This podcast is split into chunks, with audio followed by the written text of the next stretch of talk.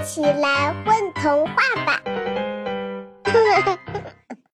大家好，欢迎来到混童话，我是今天的小主播美滋儿，我是美滋儿妈妈。今天我们带给大家的小故事名字叫《找到幸福的小蛋壳》，作者是李艳。我们一起来听故事吧。啄啄啄，粉红色的蛋壳破了一个小孔，一只淡黄色的小尖嘴伸了出来。接着又啄了几下，一只胖乎乎的小黄鸡蹦出了蛋壳。小黄鸡用力抖了抖粗粗短短的小翅膀，蹒跚着跑掉了。跑慢点儿，当心摔倒了！小蛋壳不放心地对着小黄鸡的背影喊。可是小黄鸡并不在意，它头也不回地跑到不远处的小鸡群里去了。看来它真的不需要我了，小蛋壳自言自语地说。他心里有点失落，有点酸楚，还有一点不舍得。但是他只能对着小黄鸡在鸡群里快乐撒欢的身影轻轻叹气。呼呼呼！一阵大风把小蛋壳吹得团团转，原来是顽皮的风在逗它玩。风一口气把小蛋壳吹了起来。哎呦，请放下我，我还没有打算跟你去旅行呢！小蛋壳徒劳地抗议道。但是大风才不理会它呢，自顾自地玩得很开心。于是小蛋壳就被这阵大风带着飞快地滚动了起来。咕噜咕噜，小蛋壳滚过了一条又一条长长的街道，最后大风终于玩累了，它在一条街道拐角处的一座墙前跑掉了，把小蛋壳独自留在了那里。这是哪儿？看来我迷路了。小蛋壳说。不过他想了想，觉得其实这样也不错，反正小黄鸡也不需要我了，我不如另找一份事情来做吧。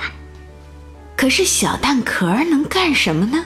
他东瞧瞧，西望望，街上有很多人从他身边经过，每个人都匆匆忙忙的，没有谁停下来看看这个蹲在墙角的小蛋壳。看来我是找不到事情做了。小蛋壳轻声叹了口气。天渐渐黑了，小蛋壳昏昏沉沉的睡着了。他迷迷糊糊的听到一个声音说：“咦，这个小蛋壳我正好用得上。”小蛋壳睁开眼睛，看到一只黑乎乎的小老鼠站在自己面前。他还没有明白是怎么回事儿，就被那只小老鼠背在了他的背上。从现在起，我是一只蛋壳鼠。小老鼠开心地宣布：“笨笨，让你去找点吃的。”你在那里磨蹭什么？一个刺耳的声音突然响起，跟着扑通跳过来一只又脏又胖的大老鼠。妈妈，从现在起，请叫我蛋壳鼠。小老鼠背着蛋壳，得意地对妈妈说：“您看，如果周围发生了什么可怕的事情，我就会嗖的一下子钻进蛋壳里，就像是这样。”小老鼠说着，突然蜷缩着身子钻进了小蛋壳。我的天哪，你这审美是随谁呀？快把那只蛋壳从背上拿下来，看起来简直丑极了。我们老鼠有坚硬的牙齿和爪子，才不需要什么蛋壳的保护呢。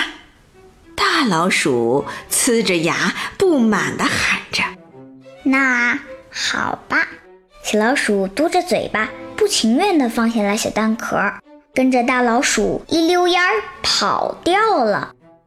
哦，连老鼠都不要我了，看来我真是没用了。小蛋壳蹲在墙角，伤心地哭了起来。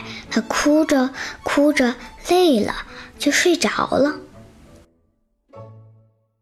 从那以后的每一天，小蛋壳都躲在墙角。看着路上走来走去的行人，大家都很忙，没有谁停下来看看他。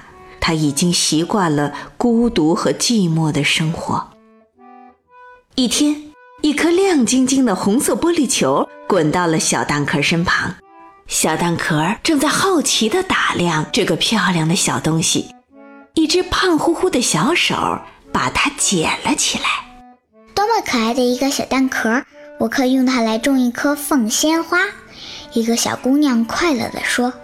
接下来，小蛋壳就像是在做梦，它被这双胖乎乎的小手用水清洗，然后填进了泥土。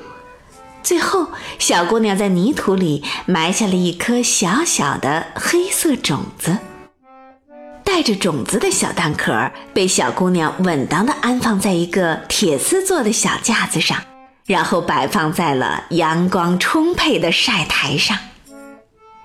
许久没有见到光亮的小蛋壳被突如其来的灿烂阳光刺得睁不开眼。迎着光，他把眼睛眯成一条小缝儿，觉得有些陶醉了。正在这时，小蛋壳听到有人在召唤他：“你好啊，我还是第一次看到蛋壳做的花盆呢。”一个白瓷小花盆说：“是啊，它长得多可爱呀。”另一个小花盆说：“你叫什么名字？我们做朋友吧。”几个小花盆都热情地说：“好啊！”小蛋壳用力点点头，笑了。阳光暖暖地照在小蛋壳身上，它闻到了空气中飘荡着暖暖的太阳味儿。这大概就是幸福的味道吧？小蛋壳自言自语地说。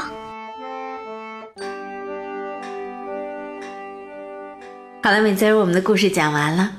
这个故事怎么样？嗯，非常有趣吧？非常有趣。你想一个蛋壳，你觉得它没有用了，可是它实际上可以有很多用处呢。比如，可以用来做个小丑鼻子，小丑的鼻子，呃，还可以呢，当一个盖子。你有没有听过蛋壳画啊？把蛋壳压碎了，涂上颜色，然后粘贴到画上，一定很好看吧？非常好看。明天如果做西红柿炒鸡蛋的时候剩下来蛋壳，你想干什么呢？做个蛋壳花。好啊，明天我们开始吧。嗯，小朋友们晚安啦！晚安喽，